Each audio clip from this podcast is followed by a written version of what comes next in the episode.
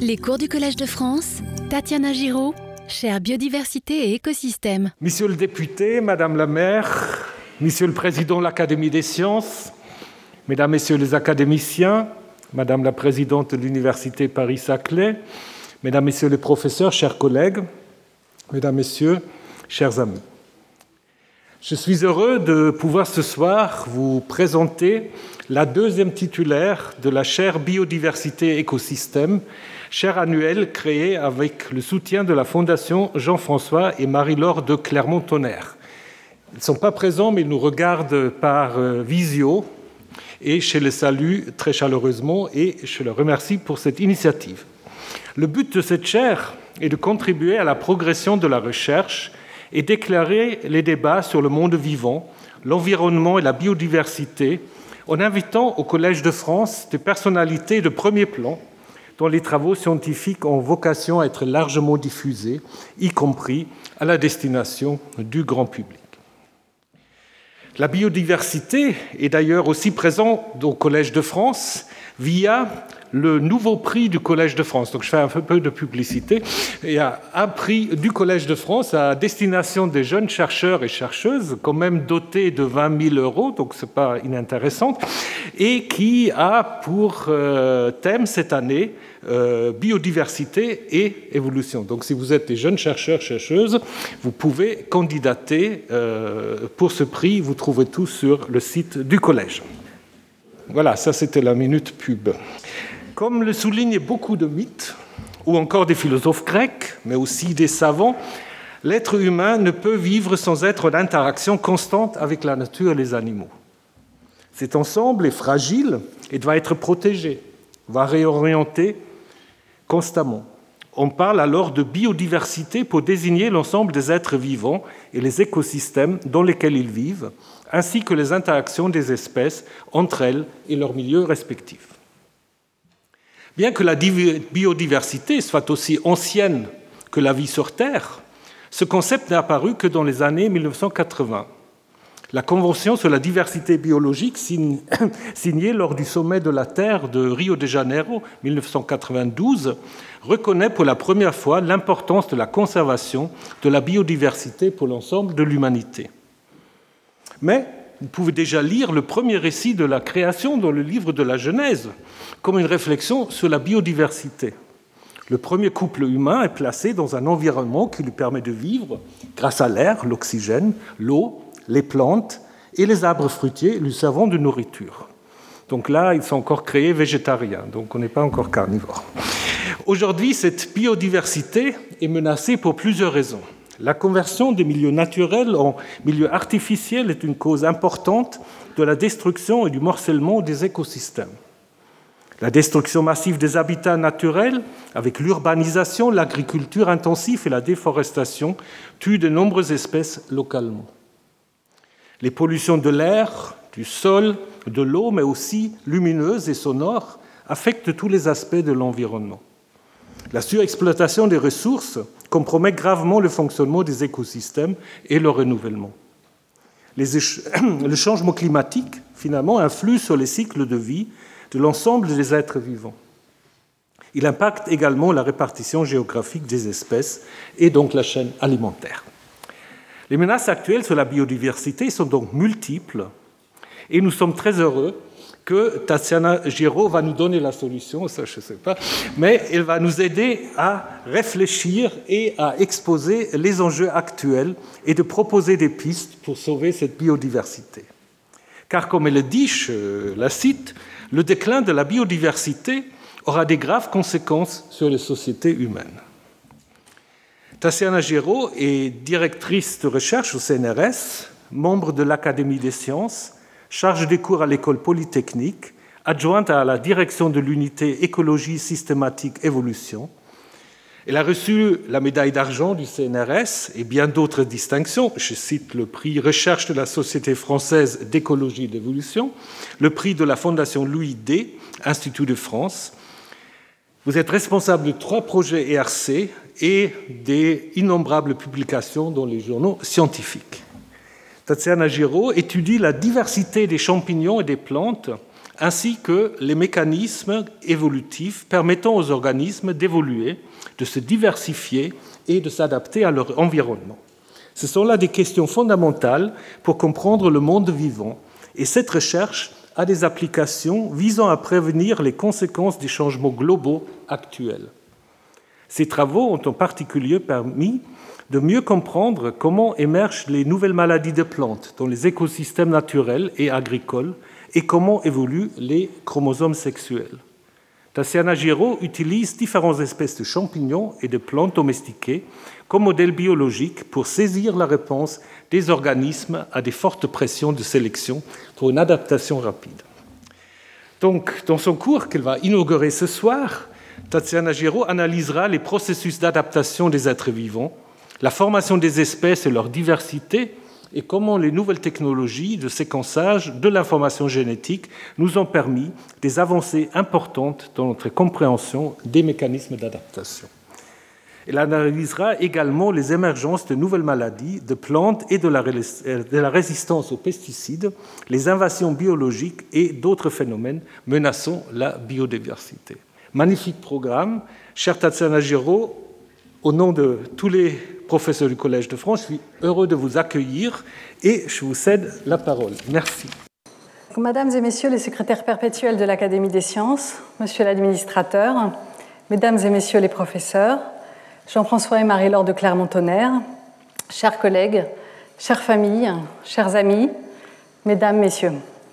Je suis infiniment honorée d'occuper cette année la chaire de biodiversité et écosystème du Collège de France et je remercie chaleureusement la Fondation Jean-François et Marie-Laure de Clermont-Tonnerre ainsi que les professeurs du Collège de France et en particulier Louise Quintana Murci et Edith Erd de permettre par cette chaire la diffusion des, des connaissances scientifiques sur la biodiversité. Je remercie aussi profondément tous les collègues, amis et étudiants avec qui j'ai eu l'immense bonheur de mener les recherches que je vais vous présenter aujourd'hui. Nous allons aborder ce soir différents aspects des huit cours à venir, et en particulier, qu'est-ce que la biodiversité? Comment a-t-elle évolué? Pourquoi y a-t-il autant d'espèces sur Terre? Pourquoi certains types de comportements peuvent-ils apparaître étonnants, comme la reproduction sexuée ou l'altruisme? Et comment peut-on les expliquer? Nous verrons également les graves menaces qui pèsent actuellement sur la biodiversité et leurs conséquences sur les sociétés humaines, étant donné les nombreux services indispensables que l'être humain tire de la biodiversité et des écosystèmes, ce qu'on appelle les services écosystémiques. La biodiversité, c'est une diversité de formes de vie inouïes, des animaux bien sûr, et des plantes, mais aussi une diversité gigantesque et invisible dans le monde du ultra petit. En séquençant le même fragment d'information génétique, on peut retracer l'arbre généalogique de la vie. Et on s'aperçoit que les animaux ne représentent qu'une toute petite branche de l'arbre de la vie. Les plantes ne représentent qu'un autre tout petit rameau. Alors que le domaine auquel ils appartiennent, le domaine des eucaryotes, est constitué d'une énorme diversité qui correspond majoritairement à des êtres microscopiques. Et les eucaryotes eux-mêmes ne représentent qu'un des trois domaines de la vie. Les deux autres domaines renfermant chacun une diversité gigantesque de bactéries. Et quand on zoome au niveau des espèces, la diversité est tout aussi impressionnante et importante. Si vous considérez les différentes races de chiens, par exemple, il s'agit d'une seule et même espèce, Canis lupus, et la même espèce que le loup gris, à partir desquels les chiens ont été domestiqués.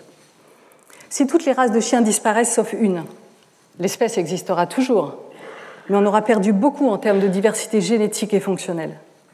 Et c'est exactement la même chose chez les espèces sauvages, il existait par exemple huit sous-espèces de tigres adaptées chacune à leur environnement, et trois de ces sous-espèces ont déjà disparu. Chez ces papillons et Liconius, il existe au sein d'une même espèce toute une variété de formes différentes, chacune adaptée une autre espèce toxique pour échapper à ses prédateurs. Et au sein de l'espèce humaine, on connaît bien l'immense diversité phénotypique en termes de couleur de peau, de cheveux, en termes de taille, en termes de résistance à des pathogènes, d'adaptation à l'altitude ou au soleil. L'existence de ces formes si diversifiées de la vie, si bien adaptées à leur environnement, a longtemps été un des grands mystères de la science, jusqu'à ce que Charles Darwin apporte la réponse en 1859 avec une théorie à la fois incroyablement simple et formidablement puissante, la théorie de l'évolution. Ce que nous dit cette théorie, c'est que toutes les formes de vie descendent d'un même ancêtre commun et qu'elles se sont diversifiées au cours du temps. Mais surtout, la théorie de l'évolution nous explique par quel mécanisme les formes de vie se sont diversifiées. Par la sélection naturelle. L'idée est qu'il existe une diversité génétique dans les populations, une variabilité qui fait que les individus sont un peu différents des autres, les uns des autres, à cause de mutations qui se produisent au hasard. Certaines de ces mutations font que les individus qui les portent survivent mieux ou laissent davantage de descendants, comme ici les individus plus gros et plus foncés. Ces variants génétiques qui permettent à l'individu qui les porte de laisser davantage d'enfants que les autres seront nécessairement surreprésentés dans les générations suivantes. Ils augmentent donc en fréquence. En se produisant sur de nombreuses générations, ce phénomène change la composition des populations. Elles évoluent, elles s'adaptent. On voit bien que la diversité est le carburant de l'évolution et de l'adaptation. Pour reprendre une image classique qui explique le très long cou des girafes, Jean-Baptiste de Lamarck avait émis l'idée que les girafes avaient des longs coups, car elles s'étiraient durant leur vie pour euh, manger des arbres plus en hauteur. Et elles passaient à leurs descendants le cou plus long qu'elles avaient acquis pendant leur vie. La théorie de l'évolution par sélection naturelle postule au contraire qu'il existe dans la population des girafes au cou plus ou moins long, que celles qui ont des coups plus longs survivent mieux, car elles mangent davantage, et qu'elles transmettent à leurs descendants ce long cou. Donc le coût s'allonge, mais en moyenne dans la population, de génération en génération. Le principe de la sélection naturelle est illustré à nouveau ici avec ses différentes composantes essentielles. Il faut qu'il y ait la diversité dans les populations. Ici, la couleur des insectes. Il faut que les différences entre individus soient héritables. Ici, que les insectes gris fassent des insectes gris et que les rouges fassent des descendants rouges. Il faut que ce caractère variable induise aussi des différences en termes de succès de reproduction ou de survie. Si ces trois, ici, les insectes rouges sont moins mangés parce qu'ils sont toxiques, donc ils ont une meilleure survie. Si ces trois conditions sont réunies, alors nécessairement la forme qui a une meilleure survie augmente en fréquence de génération en génération. Ce principe de l'évolution par sélection naturelle est très simple, voire évident a posteriori. Et pourtant, il est extrêmement puissant. Il permet réellement de comprendre pourquoi le vivant est comme il est, il permet d'expliquer des formes de vie formidablement adaptées à leur environnement, comme ces plantes adaptées à la sécheresse, ces animaux qui se camouflent des prédateurs en ressemblant euh, à des feuilles, ou qui au contraire ont des couleurs très vives pour signaler qu'ils sont toxiques, ou euh, euh, ces, araignées qui ressemblent à s'y prendre à leur proie, des fourmis. Il suffit d'une vague ressemblance au départ qui permet d'avoir une plus grande probabilité d'échapper à ses prédateurs ou d'attraper une proie, et que chaque intermédiaire soit avantageux. Alors, avec assez de temps, assez de générations, la sélection naturelle permet d'expliquer ces ressemblances inouïes. Chaque nouvelle mutation qui améliore un tout petit peu la ressemblance sera sélectionnée. Mais les organismes vivants peuvent apparaître si bien adaptés à leur environnement qu'on pourrait avoir du mal à imaginer qu'ils ne sont pas le résultat d'un dessin d'un être intelligent qui les aurait inventés. C'était l'argument du théologien britannique William Paley au XVIIIe siècle, qui disait Si je trouve une pierre dans le désert, je peux imaginer qu'elle était là tout le temps. Mais si je trouve une montre, la même réponse n'est pas admissible. La machine que nous avons sous les yeux démontre par sa construction une invention et un dessin. L'invention suppose un inventeur. Mais la théorie de l'évolution par sélection naturelle, publiée 70 ans plus tard, permet en fait tout à fait d'expliquer l'adaptation des êtres vivants sans ingénieur, sans dessin intelligent. D'ailleurs, les organismes vivants, quand on les étudie de près, montrent bien qu'ils ne sont pas le résultat euh, d'un ingénieur qui aurait fait au mieux à partir de rien, qu'ils sont le résultat d'une amélioration progressive à partir de ce qui existait chez leurs ancêtres. Comme disait François Jacob, l'évolution ne tire pas ces nouveautés du néant, elle travaille sur ce qui existe déjà. La sélection naturelle opère non à la manière d'un ingénieur, mais d'un bricoleur. Par exemple, si on compare le développement embryonnaire de plusieurs animaux, on s'aperçoit que le poisson, le triton, l'oiseau, le mouton et l'être humain ont tous une queue et des branchies à un stade du développement précoce. Un ingénieur n'aurait aucune raison de faire apparaître une queue et des branchies à ce stade de développement chez l'être humain. Par contre, ces observations prennent tout leur sens quand on comprend l'évolution comme des changements progressifs depuis un ancêtre qui vivait dans l'eau. L'évolution n'optimise pas comme un ingénieur, elle améliore progressivement à partir de quelque chose qui existe déjà et de mutations qui se produisent au hasard. Un autre exemple du fonctionnement de l'évolution en bricoleur nous est donné par les organes vestigiaux, qui sont des organes qui ne servent à rien chez un organisme vivant, mais qui sont des restes diminués d'organes qui servaient chez ses ancêtres. Les baleines ont des os inutiles, mais qui correspondent à des pattes atrophiées, qui sont des restes de leurs ancêtres à quatre pattes. Un ingénieur n'aurait aucune raison de mettre là ces os qui ne servent à rien. Alors, il y a quand même quelques caractères ou comportements qui peuvent apparaître à première vue difficiles à expliquer par la sélection naturelle, comme le suicide chez ces mâles de cette araignée. Pendant l'accouplement, le mâle effectue souvent un mouvement de bascule actif vers la bouche de la femelle, qu'il dévore alors. Si on considère le principe de la sélection naturelle, ce comportement peut sembler aberrant. Sont sélectionnés les comportements qui permettent une meilleure survie ou une meilleure reproduction. Si on veut comprendre l'évolution d'un comportement ou d'un caractère sans faire d'erreur de raisonnement, le meilleur moyen est de se demander si un nouveau variant génétique apparaît induisant ce comportement ou ce caractère, est-ce qu'il va laisser plus ou moins de copies que les variants alternatifs? Les mâles de cette araignée qui sont mangés pendant l'accouplement, ici en rouge, laissent davantage de descendants que les mâles qui ne se font pas manger. Tout simplement parce que l'accouplement dure alors plus longtemps permettant de transférer davantage de spermatozoïdes de féconder davantage d'œufs. Donc un variant génétique induisant un comportement suicidaire dans ce cas-là pourra être sélectionné, car il laissera davantage de copies de lui-même qu'un variant alternatif, si le mâle a de toute façon peu de chances de trouver une autre femelle avec laquelle s'accoupler. Une critique classique de la théorie de l'évolution est la soi-disant perfection et complexité de l'être humain, de l'œil humain, en disant qu'il n'a pas pu apparaître progressivement, qu'une moitié d'œil ne sert à rien. Mais c'est mal comprendre le principe de la sélection naturelle.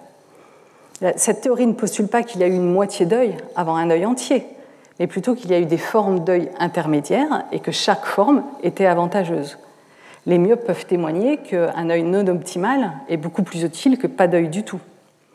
Et en fait, on peut observer chez les êtres vivants actuels toute une variété de types d'yeux plus ou moins complexes. Il existe par exemple chez les gastéropodes, avec juste quelques cellules photosensibles, ce qui est déjà très utile pour savoir s'il fait jour ou nuit.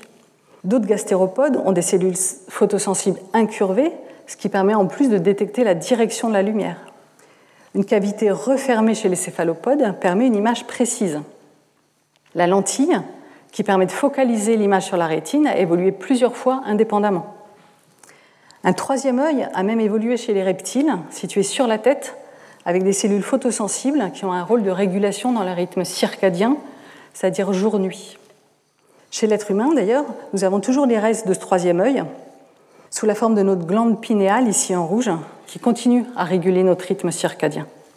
Si on revient à l'œil humain, il est en fait loin d'être optimal, en tout cas moins optimal que celui de la pieuvre, qui pourtant représente une convergence étonnante vers l'œil des vertébrés, c'est-à-dire une évolution indépendante vers la même forme. Mais chez l'être humain, les cellules photoréceptrices sont orientées vers le corps et non vers la lumière, comme ils le sont chez la pieuvre. Nos yeux sont donc bien moins efficaces pour détecter la lumière et les formes, parce que la lumière doit d'abord traverser les nerfs optiques avant de stimuler les cellules photoréceptrices. Et en plus, du coup, les nerfs optiques créent un point aveugle à l'endroit où ils passent dans la rétine, ce qui n'est pas le cas chez la pieuvre. Pour en revenir au comportement a priori difficile à expliquer par la sélection naturelle, il y a aussi la reproduction sexuée, avec des mâles et des femelles qui doivent mélanger leurs gènes pour produire des descendants. En effet, si on y réfléchit bien, qu'est-ce qu'une femelle par définition? C'est un individu qui fait des gros gamètes, des ovules, des œufs, en y mettant plein de ressources, qui enlève la moitié de ses gènes et qui accepte qu'un mâle y mette ses gènes à sa place, alors que le père n'apporte dans la plupart des espèces aucune ressource pour produire les descendants. Comment ce comportement a priori aberrant d'être femelle a pu évoluer par sélection naturelle? Un variant génétique qui contrôle le fait d'être femelle, qui se reproduit avec un mâle, devrait être deux fois moins représenté dans la génération suivante qu'un variant qui ferait qu'une femelle se clone, c'est-à-dire se reproduise toute seule à l'identique en gardant tous ses gènes dans ses œufs sans en enlever la moitié. Il existe quelques exemples frappants, comme chez la baudroie abyssale, chez laquelle les mâles sont tout petits, se soudent aux femelles, vivant à leur crochet littéralement, et en ne faisant dans leur vie que transférer leurs spermatozoïdes aux femelles. Donc pourquoi la reproduction sexuée a-t-elle évolué et pourquoi se maintient-elle? La réponse classique est euh, pour augmenter la diversité, pour le bien de l'espèce, pour arriver à s'adapter. Mais cette réponse n'est pas satisfaisante en soi. Elle est panglossienne, du nom du personnage Pangloss dans le Candide de Voltaire, qui expliquait que tout est pour le mieux dans le meilleur de monde, que par exemple on a un nez pour porter des lunettes. Le terme panglossien qualifie des raisonnements faux en évolution, qui disent qu'un comportement évolue simplement parce qu'il est bon pour l'espèce. Or, ce, type de raisonnement témoigne d'une mauvaise compréhension du processus d'évolution par sélection naturelle. Un comportement ou un caractère envahit la population s'il permet de produire plus de descendants que les autres variants. Et ce, même si quelques dizaines de générations plus tard, cela cause l'extinction de la population, si elle n'arrive plus à s'adapter. La sélection naturelle est myope, elle ne voit pas à long terme. Euh, et la reproduction sexuée en est un très bon exemple. En effet, la reproduction sexuée est bénéfique pour les populations à long terme, car elle permet effectivement une adaptation plus rapide.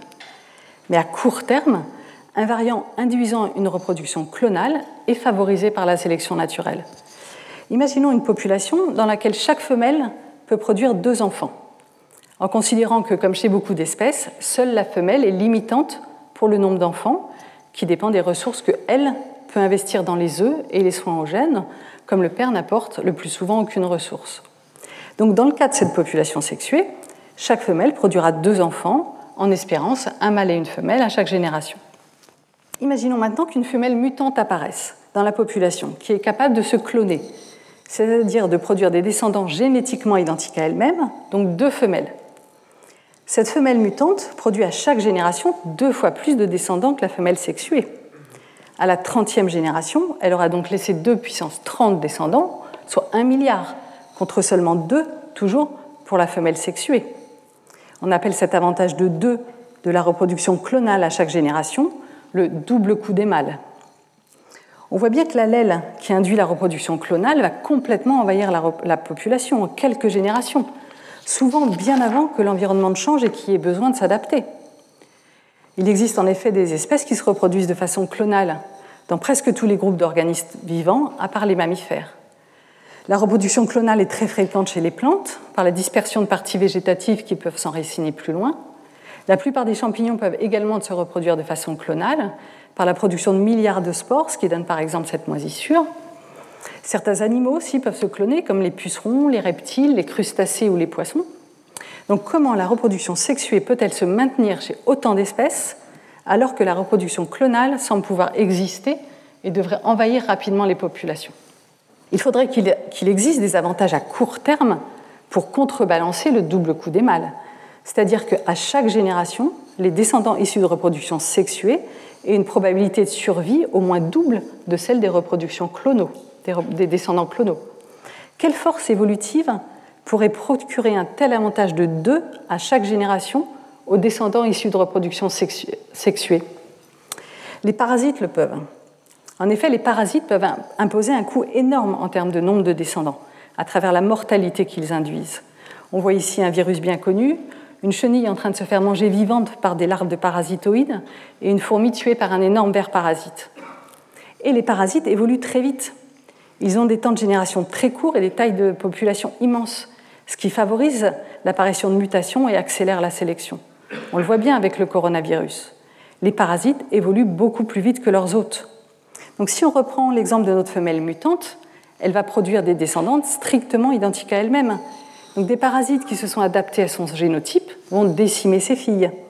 Au contraire, une femelle sexuée fait des descendants différents d'elle-même, avec donc davantage d'échapper aux parasites qui se sont adaptés à elle il est fort possible qu'on se reproduise de façon sexuée uniquement pour échapper à nos parasites. Mais il n'y a pas de consensus sur le fait que cette hypothèse expliquerait le maintien de la reproduction sexuée dans toutes les espèces. En fait, quand on étudie pourquoi telle espèce particulière se reproduit de façon sexuée, on trouve souvent que c'est à cause d'une contrainte qui n'est pas liée à la diversité génétique. Par exemple, chez les champignons et les pucerons, les œufs et les spores issus de reproduction sexuée sont les seules formes assez résistantes pour passer l'hiver. On observe aussi que les espèces clonales le sont en général devenues assez récemment. Ces observations ont suggéré l'idée d'une sélection à l'échelle de l'espèce, c'est-à-dire que toutes les espèces qui ont pu devenir clonales le sont devenues à court terme, à cause de la sélection à court terme, mais elles ont alors disparu car elles n'avaient pas de capacité d'adaptation à long terme assez grande. Donc seules les espèces qui, pour une raison ou pour une autre, par exemple les contraintes liées au passage de l'hiver, ne pouvaient pas perdre la reproduction sexuée, auraient réussi à persister jusqu'ici. On a testé cette hypothèse avec des simulations mathématiques, comme on fait souvent en biologie évolutive, pour vérifier qu'on ne fait pas d'erreur de raisonnement, que ce n'est pas panglossien, pour tester si un comportement peut réellement évoluer.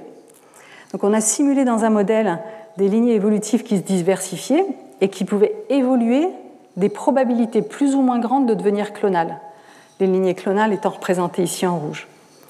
On a considéré que les lignées clonales avaient une plus grande probabilité de s'éteindre car elles s'adaptaient moins vite. Et effectivement, dans le modèle, les seules lignées qui persistaient étaient celles qui avaient évolué vers une, probabilité plus faible de devenir clonales. Exactement ce qu'on observe dans la nature. Cette hypothèse réconcilie la sélection à court terme et à long terme. Alors une autre question passionnante en biologie évolutive euh, est pourquoi les espèces sont-elles capables, certaines espèces sont-elles capables d'altruisme?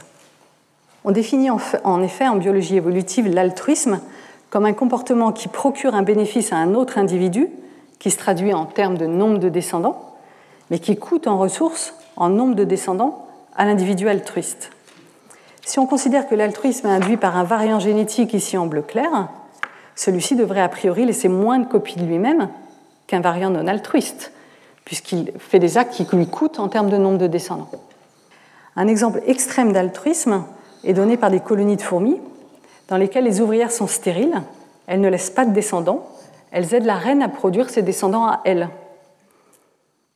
Charles Darwin avait dit lui-même que les fourmis ouvrières constituaient une difficulté particulière qui au premier abord lui parut insurmontable et réellement fatale à l'ensemble de sa théorie. En effet, un variant génétique, ici en bleu clair, rendant stérile l'individu qu'il porte, devrait disparaître des populations en une seule génération. Il n'est pas transmis. Il s'agit d'un problème plus général concernant toutes les formes d'altruisme qui coûtent des ressources à l'individu altruiste les singes ont des comportements altruistes, par exemple le fait de s'épouiller, c'est-à-dire de passer du temps à débarrasser un autre individu de ses poux au lieu de s'occuper de lui-même. Les suricates ici surveillent à tour de rôle les environs pour avertir les autres si un prédateur s'approche, au lieu de passer du temps à chercher à manger pour lui-même. Les chauves-souris vampires hein, euh, sont aussi des grandes altruistes. Bon, d'accord, elles se nourrissent du sang de gros animaux, mais au lieu de tout garder pour elles, elles régurgitent euh, à leurs amis chauves-souris au lieu de tout garder pour elles pour augmenter leur survie. Donc comment expliquer ces comportements a priori incompatibles encore avec la sélection naturelle? Wynne Edwards avait proposé que l'altruisme pouvait évoluer et se maintenir parce que les groupes d'altruistes laissaient plus de descendants. Un groupe avec seulement des altruistes fait effectivement davantage de descendants qu'un groupe avec des égoïstes. Par exemple, les suricates, globalement, survivent mieux avec des altruistes qui font des sentinelles contre les prédateurs. Cependant, si des égoïstes peuvent arriver dans le groupe d'altruistes par mutation ou par migration, ils font alors encore plus de descendants que les altruistes, car ils bénéficient de l'altruisme sans en payer le coût. Et donc, ils envahissent le groupe d'altruistes. Donc, si on revient à la stérilité des ouvrières, est-ce un coup fatal à la théorie de Darwin? Est-ce qu'un variant génétique, ici en bleu clair, rendant stérile l'individu qu'il porte, ne peut vraiment pas être transmis à la génération suivante? Une des réponses fut apportée en 1963 seulement par William Hamilton, avec une idée qui a été appelée sélection de parentèle. L'idée, encore une fois très heuristique, est de se placer à l'échelle du variant génétique qui induit le comportement à expliquer. Et un variant génétique a une forte probabilité de se retrouver chez des individus apparentés de la même famille. Des frères et sœurs, par exemple, partagent en moyenne 50% de leur variant génétique. Donc un variant génétique qui induit un comportement altruiste envers ses frères et sœurs a donc 50% de chances de s'aider en fait lui-même à se transmettre à travers les descendants de ses frères et sœurs. Si ce variant induisant l'altruiste coûte par exemple à l'altruiste en moyenne un descendant par génération, mais permet par l'acte altruiste à sa sœur de faire trois fois plus de descendants, ce variant en bleu foncé va augmenter en fréquence dans les populations. Chez les fourmis, les ouvrières sont les filles de la reine, donc en fait, elles aident leur mère à produire des frères et sœurs. Les ouvrières sont stériles et ne transmettent pas leurs gènes, mais en restant dans la fourmilière à aider leur mère, elles aident en fait davantage à la transmission de leurs variants génétiques que si elles prenaient le risque d'aller fonder toutes seules un nid après un vol nuptial pour s'accoupler, comme fait ici la reine, avec une très grande probabilité de mourir avant de faire le moindre descendant. Les articles d'Hamilton ont été publiés au départ dans l'indifférence. Ses professeurs estimaient même qu'il ne méritait pas le titre de docteur, qui lui ont refusé jusqu'en 1968. George Price a aussi été essentiel dans la démonstration mathématique de la sélection de parentèle. Malheureusement, il fut tellement déprimé que l'altruisme puisse l'expliquer par une meilleure transmission des gènes qu'il a fini par se suicider en donnant tous ses biens aux pauvres. Il est inscrit sur sa tombe qu'il fait un altruiste, un ami et un brillant scientifique. Et pourtant, c'est justement toute la beauté de la chose qu'une théorie scientifique si simple puisse si bien expliquer le vivant et tous les aspects du vivant, et qu'il y ait bien eu un mécanisme permettant à l'altruisme d'évoluer, d'exister. Nous avons montré que les micro-organismes étaient capables d'altruisme entre apparentés, et même les champignons pathogènes de plantes. Nous avons montré que les microbes suivaient à la lettre les équations de Price et Hamilton. On voit ici une plante parasitée par un champignon castrateur qui produit ses spores violettes foncées dans les anthères de la fleur, ce qui stérilise la plante en l'empêchant de produire des pollens et des graines. Nous avons montré que les différentes branches de ces plantes pouvaient être parasitées par différentes souches de champignons, c'est-à-dire que différents individus champignons coexistent dans la même plante et entrent ainsi en compétition pour les mêmes ressources. Mais les individus champignons au sein d'une même plante, dans les populations naturelles, sont apparentés. En moyenne, ils partagent presque 50% de leurs variants génétiques, comme des frères et sœurs, ce qui suggère qu'ils ne partagent leurs ressources que au sein de leur famille, exactement comme les fourmis. On a vérifié expérimentalement, en inoculant des souches de champignons plus ou moins apparentées dans un jardin expérimental, que effectivement, les champignons résidant dans une plante excluaient spécifiquement les autres champignons non apparentés. Ils n'acceptaient de partager leurs ressources qu'au sein de leur famille proche. Pour que ce mécanisme de sélection de parentèle fonctionne, il faut effectivement l'altruisme dirigé uniquement vers des apparentés, qu'il soit restreint au sein de la famille. Dans le cas des fourmilières, la discrimination vers les non-apparentés est effectivement très forte, avec des agressions à mort entre colonies différentes, qui sont des familles différentes.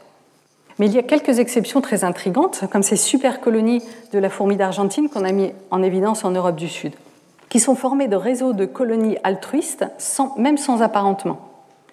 La super colonie principale, ici en vert, s'étend sur 6000 km, sans agression entre non-apparentés, entre toutes ces colonies, tout le long de la côte méditerranéenne, mais avec agression contre une autre super colonie, ici en rouge, en Catalogne. Dans leur région d'origine, en Argentine, les fourmis se comportent pourtant tout à fait normalement, avec agression entre colonies.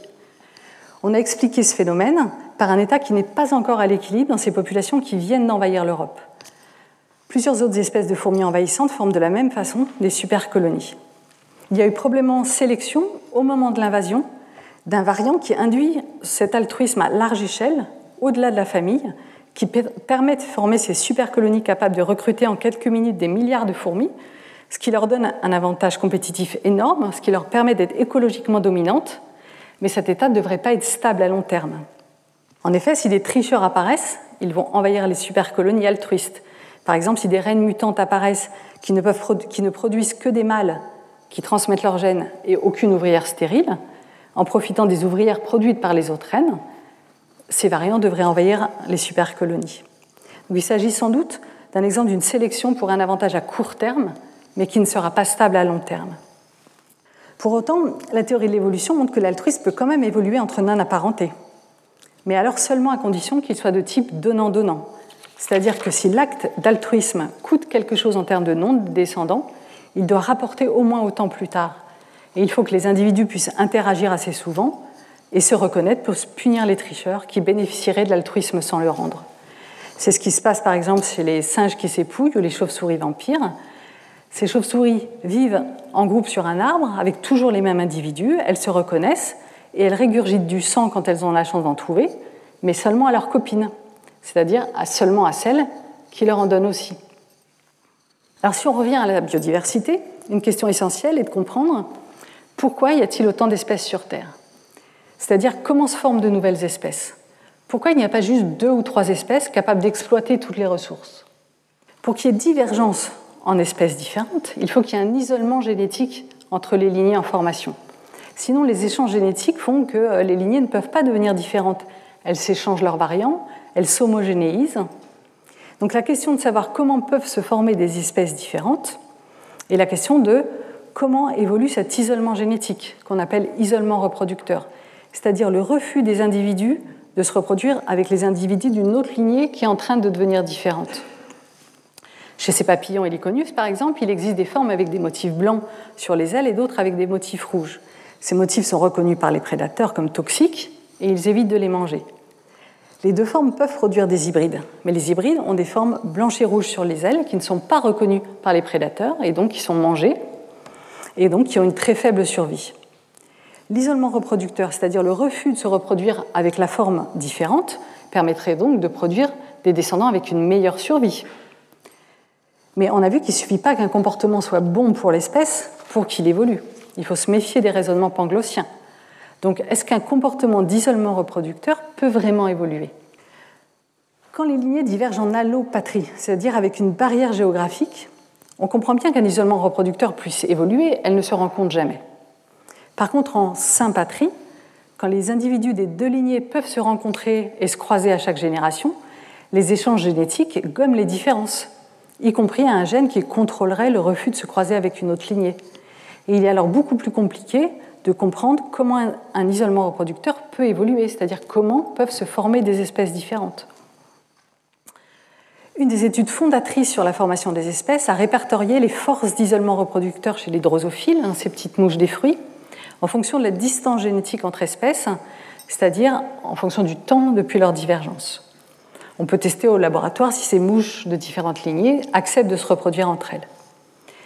Sherry Coyne et Allen Orr ont révélé des évolutions différentes d'isolement reproducteur entre les espèces, suivant qu'elles vivaient en sympatrie ou en allopatrie. En allopatrie, ici en rouge, quand il y a une barrière géographique, l'isolement reproducteur augmente graduellement avec le temps. En sympatrie, par contre, en bleu, quand les espèces peuvent se rencontrer pour se reproduire entre elles, l'isolement reproducteur prend très vite une valeur maximale suggérant qu'il est possible effectivement de sélectionner un comportement d'isolement reproducteur, un comportement pour éviter de se croiser avec une autre lignée qu'il est possible de rencontrer. Nous avons étudié sur le même principe l'évolution de l'isolement reproducteur chez les champignons. On peut aussi tester au laboratoire si des souches de champignons euh, différentes, de lignées différentes, acceptent de se reproduire entre elles, c'est-à-dire de produire euh, ces chapeaux, ces fructifications. Chez les champignons basidiomycètes, hein, qui regroupent des champignons qu'on ramasse dans les forêts mais aussi certains pathogènes comme celui qui produit ces tumeurs pleines de spores noires dans les épis de maïs, on a trouvé des résultats similaires aux drosophiles. En allopatrie, en rouge, l'isolement reproducteur augmente graduellement avec le temps, tandis qu'en sympatrie, en bleu, l'isolement reproducteur atteint rapidement une valeur maximale, appuyant l'idée qu'il est possible de sélectionner un isolement reproducteur. En effet, imaginons un champignon pathogène de plante avec deux gènes, A et B, contrôlant la capacité à parasiter une plante. Si les variants génétiques petit a et petit, petit b ici à droite sont nécessaires pour l'infection de cette espèce de plante à droite et les variants grand A, grand B nécessaires pour l'infection d'une deuxième espèce de plante à gauche, si les individus grand A, grand B se reproduisent avec des individus petit a, petit b, ils vont produire des intermédiaires qui sont capables d'infecter aucune des dons plantes, donc avec une probabilité de survie de zéro. Et donc dans ces cas-là, il est possible de sélectionner un isolement reproducteur, un refus de se croiser entre ces individus pour éviter de produire des hybrides pas viables.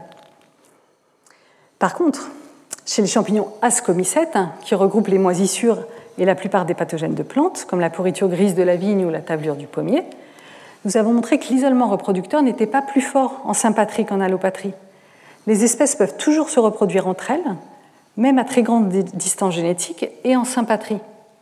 Comment les espèces peuvent-elles se maintenir différentes en sympatrie s'il n'y a pas d'isolement reproducteur intrinsèque, de refus de se produire avec les autres espèces? Nous avons montré avec une modélisation mathématique que le cycle de vie particulier de ces pathogènes facilitait grandement la divergence en sympatrie. En effet, chez les champignons ascomycètes, la reproduction sexuée a lieu à l'intérieur de leur plante hôte après avoir parasité la plante. Il ne peut donc y avoir croisement qu'entre individus capables de parasiter la même plante. Les individus grand A grand B ne peuvent se croiser qu'avec des grands A grand B qui ont réussi à parasiter la même plante, même sans évoluer de refus actif de se reproduire avec des petits A petits B. Donc nous avons montré que l'adaptation à l'espèce hôte induit ici directement un isolement reproducteur, ce qui facilite énormément la divergence en sympatrie et qui pourrait donc permettre d'expliquer pourquoi il y a autant d'espèces de, de champignons pathogènes spécialisés sur des plantes différentes, et en particulier certains des pathogènes émergents qui déciment les cultures et les écosystèmes. Dans le livre de Darwin, il y avait cette unique figure, un arbre généalogique dans lequel on voit à chaque nœud de nouvelles lignées se former et d'autres s'éteindre. Darwin n'avait pas encore les moyens de s'intéresser à l'isolement reproducteur, aux gènes, etc. Mais cette figure montre qu'il y a sans cesse des lignées qui s'éteignent et d'autres qui se forment, qu'il s'agit d'un équilibre dynamique en fait. En effet, la biodiversité n'est pas un équilibre fixe et stable qui revient à son état quand on le perturbe. Mais ce n'est pas non plus un équilibre instable qui s'éloigne définitivement dans son équilibre quand on le bouge un peu. Il s'agit d'un équilibre dynamique, comme lorsqu'on roule à vélo. On tient en équilibre uniquement quand on avance. La biodiversité se maintient uniquement parce qu'elle évolue, parce qu'elle a les conditions pour s'adapter au changement de l'environnement, à ses pathogènes, à ses prédateurs, pour régénérer des formes de vie quand d'autres s'éteignent. Comme avait dit Einstein, la vie c'est comme la bicyclette. Il faut avancer pour ne pas perdre l'équilibre. Or, les sciences de l'écologie et de l'évolution ont révélé que cet équilibre est fortement menacé. Les scientifiques documentent des pourcentages très élevés d'espèces en danger critique d'extinction dans tous les groupes vivants, comme le montre notamment le rapport de l'IPBES, qui est l'organisme équivalent du GIEC pour la biodiversité, et juste nommé pour le prix Nobel de la paix. Par exemple, 25% des espèces de plantes et d'animaux sont déjà menacées d'extinction. Même les mammifères et les oiseaux sont menacés, alors qu'ils sont pourtant particulièrement protégés, avec une baisse de biomasse de 82% depuis la préhistoire. Les taux d'extinction estimés par les études scientifiques sont de plusieurs ordres de grandeur plus grands que ce qui a existé jusqu'ici et augmentent de façon exponentielle. Les scientifiques ont estimé par exemple qu'il faudrait 3 à 5 millions d'années pour que la biodiversité qu'on va perdre chez les mammifères durant juste les 5 prochaines décennies puisse se régénérer par évolution. Ces menaces sur la biodiversité sont en partie dues au changement climatique, bien sûr, mais il s'agit actuellement que du troisième facteur responsable du déclin de la biodiversité. De nombreuses études scientifiques montrent que la première menace sur la biodiversité correspond à la destruction des habitats naturels par les activités humaines, par exemple la déforestation et l'agriculture intensive, mais aussi l'assèchement des lacs et des marais. Au début du XXe siècle, la mer d'Aral était le quatrième plus grand lac du monde. Elle est en déclin drastique depuis les années 60, quand un programme d'irrigation agricole a détourné les deux plus grands fleuves de la région. Évidemment, quand leurs habitats disparaissent, les espèces ne peuvent juste pas se maintenir. La deuxième cause de déclin de la biodiversité correspond au prélèvement direct, par exemple la surexploitation de certaines ressources pour notre alimentation. Les études scientifiques montrent à quel point nous vidons les océans de leur vie par des activités de pêche non durables. Les invasions d'espèces exotiques dans de nouveaux milieux représentent aussi un facteur extrêmement important dans le déclin de la biodiversité. Par exemple, les rats et les serpents ont été introduits sur de nombreuses îles depuis les cales des bateaux et ont déjà fait disparaître de nombreuses espèces d'oiseaux endémiques en mangeant leurs œufs, car ces euh, oiseaux n'avaient pas évolué de défense, contre ces prédateurs. Les chats arrêts, retournés à l'état sauvage, font également de gros dégâts sur les espèces d'oiseaux endémiques. Les fourmis envahissantes partout dans le monde, comme la fourmi d'Argentine, menacent les espèces locales. La perche du Nil a été introduite intentionnellement pour la pêche dans le lac Victoria en Afrique et a causé la disparition de plus de 200 de ces espèces de, poissons euh, cyclidés endémiques. Les milieux marins ne sont pas indemnes, avec par exemple l'algue Colerpa taxifolia qui menace les herbiers de la Méditerranée. Les invasions de pathogènes sont également dévastateurs pour la, pour la biodiversité. Un exemple classique est le champignon responsable de la maladie du chancre du châtaignier. Ce champignon originaire d'Asie a envahi l'Amérique du Nord où il a complètement exterminé le châtaignier. Actuellement, un pathogène Phytophthora envahit la, planète et décime des forêts entières, à tel point qu'il y a de fortes restrictions pour entrer et sortir des forêts en Australie, par exemple. Il est interdit de sortir des forêts avec de la terre sous les pieds, de peur de la dispersion du pathogène. Le champignon responsable de la chytridiomycose, originaire d'Afrique, a envahi les planètes depuis les années 90, causant la disparition de 120 espèces d'amphibiens et menaçant 500 autres espèces de grenouilles, crapauds et salamandres. Les pathogènes envahissants peuvent également fortement impacter les cultures, comme ici une maladie dévastatrice du blé qui envahit l'Inde, à tel point qu'on doit brûler les récoltes infectées pour limiter sa dispersion. Ces maladies émergentes des cultures causent aussi des dégâts indirects sur la biodiversité, notamment via les pesticides répandus pour lutter contre ces maladies. Alors, des analyses évolutives peuvent nous permettre de retracer les routes et les histoires de ces invasions pour comprendre d'où viennent les pathogènes et comment ils sont devenus envahissants. Nous avons pu par exemple reconstruire l'histoire de l'invasion du mildiou de la vigne avec des marqueurs génétiques. Cette maladie a été introduite depuis l'Amérique du Nord par les porte-greffes résistants qu'on avait importés au XIXe siècle pour lutter contre le phylloxéra, une autre maladie de la vigne causée par des insectes. Nous avons montré que le mildiou de la vigne envahissant provenait d'une seule des cinq espèces de vignes sauvages natives d'Amérique du Nord et qu'il a été introduit initialement en Europe de l'Ouest, d'où il s'est ensuite répandu dans la plupart des autres vignobles du monde entier par des échanges commerciaux. Nous avons aussi montré que le champignon castrateur de cette plante, qui elle n'est pas cultivée, est aussi devenu envahissant, mais depuis l'Europe vers l'Amérique du Nord. On a pu identifier des groupes génétiques différents en Europe, ici en couleurs différentes, et on a pu en déduire que l'invasion en Amérique du Nord est venue seulement du groupe bleu, donc seulement d'Écosse. Plus généralement, nous avons montré que parmi les champignons pathogènes envahissants, ayant causé des maladies émergentes dans nos nouvelles régions et pour lesquelles on avait des données, la plupart avaient changé de plante hôte, changé de mode de reproduction, malgré une perte de diversité génétique, mais le plus souvent grâce à des hybridations, des mélanges génétiques avec d'autres populations ou d'autres espèces. Les pollutions jouent également un rôle important dans le déclin de la biodiversité, et en premier lieu les pesticides répandus pour lutter contre les ravageurs des cultures. Ce sont des produits faits pour tuer les insectes et les micro-organismes. Ils le font effectivement très efficacement et pas sélectivement, causant de nombreux dommages collatéraux chez beaucoup d'espèces. Ils peuvent aussi sélectionner des résistances aux fongicides chez des, pathogènes humains, comme le champignon Aspergillus, qui est habituellement dans le sol. D'autres types de pollutions menaçant la biodiversité sont le plastique, mais aussi les engrais, qui peuvent entraîner une explosion du développement des végétaux aquatiques, qui étouffent le risque des espèces. Il y a aussi la pollution lumineuse, qui peut gêner les espèces nocturnes, notamment leur reproduction. Alors bien sûr, on peut se demander s'il est vraiment si grave qu'une partie des formes de vie disparaissent. Se dire que bien sûr c'est dommage, mais qu'on peut vivre avec. On pourrait penser qu'avec quelques espèces animales et végétales, on arrive à nourrir les populations humaines et que c'est l'essentiel. Mais les études scientifiques nous démontrent clairement que non. On ne pourra pas vivre avec ces extinctions qui s'annoncent. Si nous ne stoppons pas le déclin de la biodiversité, les sociétés humaines en seront grandement affectées. Les études scientifiques nous montrent que l'être humain tire de la biodiversité une quantité et une diversité de services dont nous n'avions pas conscience jusque-là, qu'on appelle les services écosystémiques et dont on ne peut tout simplement pas se passer. Un exemple de ces services que nous tirons de la biodiversité concerne les ressources pharmacologiques, ces molécules qui nous permettent de lutter contre des maladies, par exemple les antibiotiques comme la pénicilline.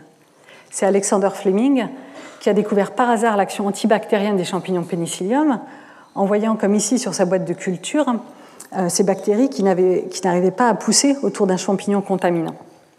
D'autres chercheurs ont découvert dans la pervenche, puis dans un arbre lif, des molécules anticancéreuses. Encore cette année, on a découvert que le matalafi, une plante de Polynésie, produit une nouvelle molécule anti-inflammatoire. Comment savoir quelle, espèce nous sera utile demain pour la médecine, dans laquelle des milliers d'espèces menacées de disparition se cache un médicament indispensable pour la prochaine pandémie? Un autre exemple de ce qu'on appelle les services écosystémiques, c'est la pollinisation, c'est-à-dire le transfert par les insectes du pollen des fleurs mâles vers les fleurs femelles pour produire les graines et les fruits de nos cultures. Maintenant que ces espèces disparaissent, on se rend compte à quel point ce service est précieux et irremplaçable. En Californie, les, agriculteurs sont obligés d'élever et de remplacer régulièrement des ruches dans leurs vergers, mais ça ne suffit plus. En Chine, les êtres humains doivent polliniser à la main tous les fleurs de tous les arbres fruitiers dans certaines régions. Il ne suffit pas de juste protéger ou élever des abeilles.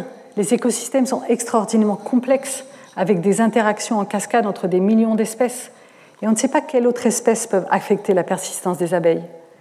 Vous voyez là un réseau d'interaction, un exemple déjà très simplifié, avec juste quelques niveaux et quelques espèces. Il est impossible de prédire les effets de la disparition d'une espèce dans un tel réseau.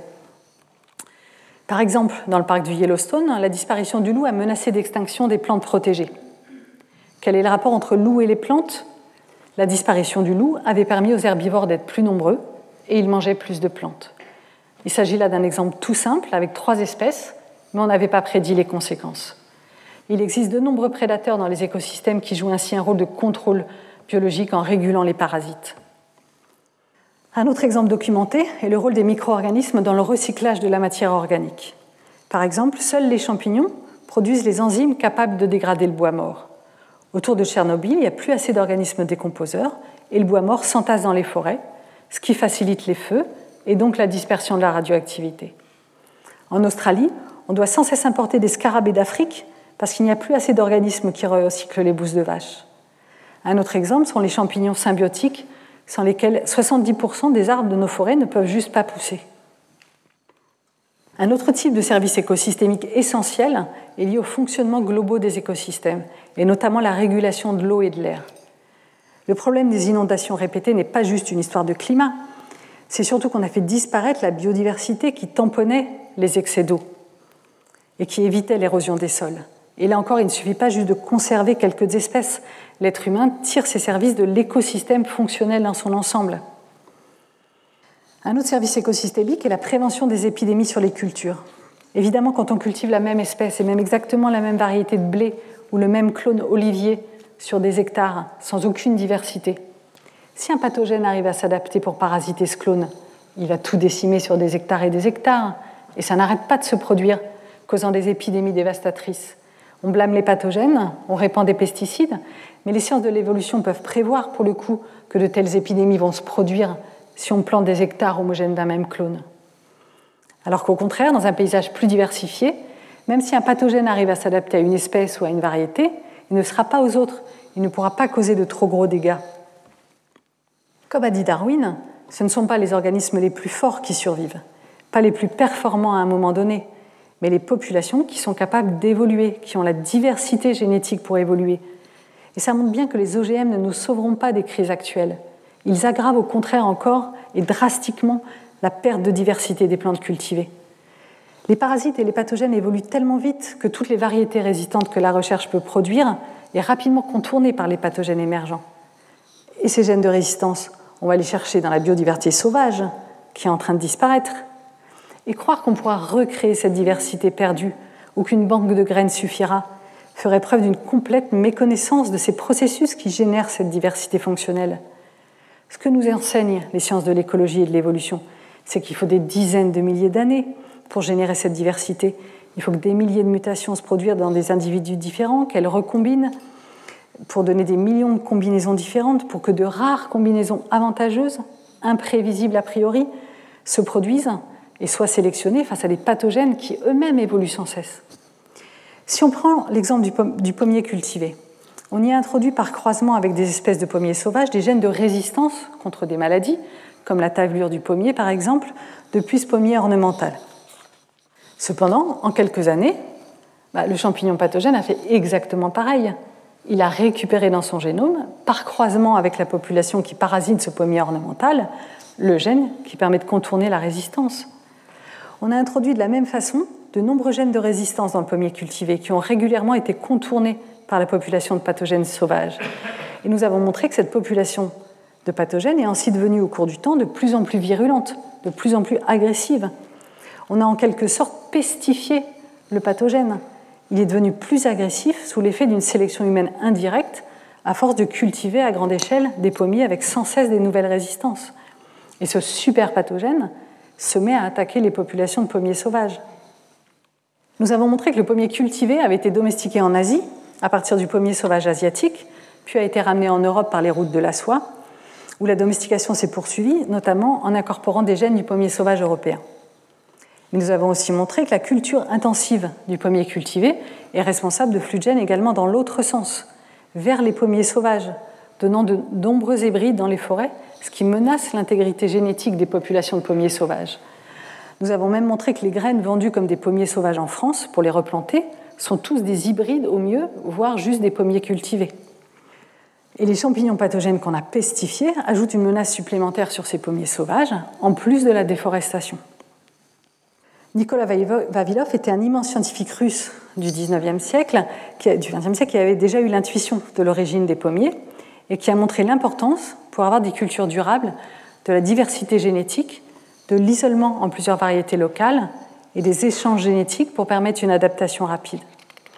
Il a été condamné à 20 ans de prison où il est rapidement décédé pour avoir défendu ses idées scientifiques face à un régime politique qui ne voulait pas entendre parler de l'importance de la génétique. Ces idées sont plus que jamais d'actualité alors qu'on appauvrit la diversité des plantes cultivées à un niveau qui n'est pas soutenable. Cette baisse drastique de la diversité se produit aussi chez les micro-organismes domestiqués, avec les mêmes conséquences préoccupantes. De même que le pommier et le chien, on a aussi domestiqué les champignons, par exemple pour l'affinage des fromages. Nous avons montré qu'on avait réellement domestiqué le champignon Penicillium camemberti, qui constitue la croûte cotonneuse des brie et des camemberts, et qu'on avait aussi domestiqué le champignon Penicillium roqueforti, qui donne le goût et l'aspect persillé au fromage bleu. Nous avons pu reconstruire l'histoire évolutive de la domestication de Penicillium camemberti. On voit ici la diversification au cours du temps de haut en bas, en différentes lignées généalogiques. On a montré que la domestication s'était produite en plusieurs étapes, avec des divergences de lignées successives et des améliorations progressives de plusieurs caractères pour la production de meilleurs fromages, depuis des ancêtres qui étaient probablement des décomposeurs de plantes comme l'actuelle espèce Penicillium fuscoglocum. Les champignons, euh, au XIXe siècle, les bris étaient bleus, hein, comme le montre euh, ce tableau, et les champignons ont été domestiqués, ont été sélectionnés pour être de plus en plus blancs et de plus en plus cotonneux, donnant la lignée de Penicillium biformné, puis la lignée de Penicillium camemberti qu'on utilise de nos jours pour les bris et les camemberts. La croissance sur le fromage a été améliorée. Euh, la couleur, donc il est devenu plus blanc. des pertes de toxines délétères se sont produites. La croissance sur le fromage a été améliorée notamment par les transferts euh, de gènes depuis d'autres espèces. Le problème, c'est que cette forte sélection dans l'ère industrielle a entraîné une baisse drastique de la diversité génétique, à tel point que le pénicillium camemberti utilisé actuellement n'est constitué que d'une seule lignée clonale, sans plus aucune diversité génétique, ce qui empêche toute amélioration variétale et entraîne une dégénérescence inexorable. Par exemple, le champignon ne produit déjà plus assez de spores pour pouvoir être cultivé et inoculé de façon optimale dans les fromages, et il a perdu sa capacité à faire de la reproduction sexuée qui pourrait permettre de régénérer cette variation génétique. Nous avons également étudié l'histoire évolutive de la domestication du champignon utilisé pour l'affinage des fromages bleus, Penicillium roqueforti. On trouve aussi ce champignon dans l'ensilage pourri, ce matériel végétal pour servir, euh, fermenté pour servir de nourriture au bétail, et on le trouve aussi sur le pain moisi, par exemple, ou les yaourts moisis. On voit ici de nouveau la diversification au cours du temps, de haut en bas en différentes lignées. Nous avons montré qu'il existe une population spécifique de l'ensilage contaminé et une population spécifique des aliments moisis. Mais surtout, qu'il y a eu deux domestications indépendantes euh, de ce champignon pour faire du fromage, formant deux populations spécifiques utilisées pour l'affinage des fromages bleus, une population spécifique de l'AOP Roquefort, avec un peu de diversité génétique, et une lignée clonale utilisée pour tous les autres fromages bleus dans le monde entier et sans aucune diversité génétique. Nous avons montré qu'il y a eu des améliorations des mêmes caractères pour la production de fromage dans les deux groupes domestiqués, les mêmes caractères que chez Penicillium camemberti, notamment la couleur, mais cette fois pour être plus bleu, la capacité de croissance sur le fromage et la perte de production de toxines, mais également la production d'arômes agréables. Les souches de l'ensilage moisi, par exemple, produisent des fromages qui ne sont pas très bleus et qui sentent la serpillière moisie. Les mêmes adaptations sont produites avec exactement les mêmes transferts de gènes que chez Penicillium camemberti. Mais encore une fois, à cause d'une sélection trop forte dans l'ère industrielle, les lignées domestiquées ont perdu la plupart de leur diversité génétique, surtout dans la lignée qui n'est pas protégée par la OP Roquefort, qui oblige, elle, à utiliser des souches de champignons locales, elles ont, donc la, lignée clonale utilisée pour la plupart des fromages bleus dans le monde entier n'a plus aucune diversité génétique et a perdu sa capacité à faire la reproduction sexuée. Ces deux exemples de champignons domestiqués illustrent parfaitement bien le problème actuel de l'appauvrissement de nos variétés cultivées et des menaces que cela pose pour la durabilité de notre production alimentaire. On n'utilise plus qu'une seule lignée clonale pour la plupart des fromages, sans aucune diversité et qui dégénère. L'être humain tire ainsi de la biodiversité un nombre inouï de services absolument indispensables, de l'approvisionnement à la régulation des flux, en passant par la prévention des épidémies et des perturbations, mais aussi des services esthétiques et culturels. Et il existe des approches qui visent à mesurer la valeur monétaire de ces services que l'être humain tire de la biodiversité. Et les estimations montrent que, euh, ces, cette valeur monétaire des services écosystémiques représentent plus que le PIB mondial chaque année. Donc ces études montrent qu'on n'a simplement pas les moyens de se passer des services écosystémiques rendus par la biodiversité. La diversité biologique est parfois comparée à une bibliothèque dont les livres seraient des espèces. La disparition d'une espèce livre correspondrait à une perte de ressources génétiques. C'est dommage. Mais cette comparaison occulte les relations fonctionnelles entre les espèces. Une meilleure analogie de la diversité biologique, proposée par Paul Ehrlich, est celle des rivets d'un avion. Perdre quelques rivets est sans conséquence pour l'avion. Mais au-delà d'un certain nombre de rivets manquants, les autres sautent et l'avion explose en vol. Si on reprend l'image de la pollinisation, on peut perdre un certain pourcentage d'espèces pollinisatrices sans que le service en pastisse trop, jusqu'à un point de bascule où tout d'un coup, on perd le rivet qui fait tout collapser et on ne peut plus revenir en arrière. Les espèces ont disparu. Avec cette vision que nous enseignent les sciences de l'écologie et de l'évolution, on se rend compte qu'on ne peut pas juste choisir de conserver les quelques espèces qui nous sont utiles directement, elles ne peuvent pas juste se maintenir sans la présence des autres espèces, sans leurs habitats, sans diversité génétique. Il est difficile de prévoir les conséquences en chaîne de la, disparition d'une espèce ou de savoir quelles espèces nous seront utiles demain. Cette vision obtenue par les sciences de l'écologie et de l'évolution de la biodiversité comme un équilibre dynamique signifie qu'on ne peut pas conserver la biodiversité dans des collections de graines statiques ni dans des parcs. Il faut conserver le processus dynamique qui génère de nouvelles formes quand certaines disparaissent, qui permet aux espèces de s'adapter au changement. On a fait un certain nombre de progrès scientifiques depuis l'Arche de Noé.